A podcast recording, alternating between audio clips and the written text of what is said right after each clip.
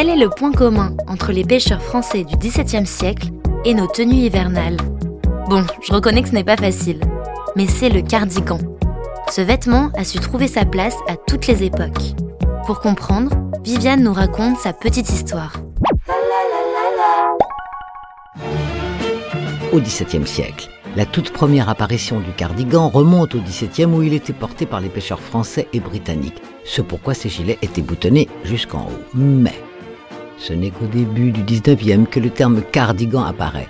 James Thomas Brudenell, général de l'Empire britannique, et par ailleurs comte de Cardigan au pays de Galles, se sent à l'étroit dans son pullover, élément réglementaire de sa tenue militaire. Sur un coup de tête, il le tranche d'un coup de sabre et le porte ainsi coupé en son centre. Ainsi naît, accidentellement, le cardigan. Quelques années plus tard, en 1868, Cardigan meurt, mais il a eu le mérite de gagner ses batailles en Crimée et son invention a fini par être commercialisée. Au début du XXe siècle, le cardigan entre dans la haute société dans les années 20. Coco Chanel l'associe à ses tailleurs. Porté alors principalement par des hommes dans les années 50, il est cependant plébiscité par les femmes.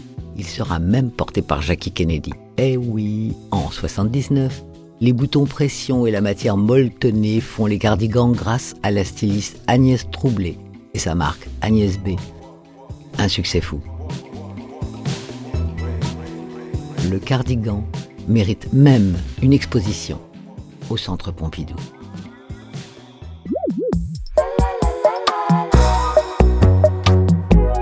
La Petite Histoire 2 est un podcast coproduit par TV Only et Initial Studio, adapté du magazine audiovisuel éponyme, produit par TV Only, Jean Monco et Séverin Delpont, imaginé et commenté par Viviane Blassel et écrit par Benjamin Doise sous la direction de Viviane Blassel.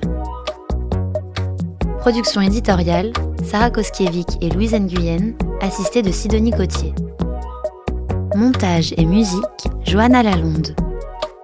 Avec les voix de Viviane Blassel et Louise Nguyen.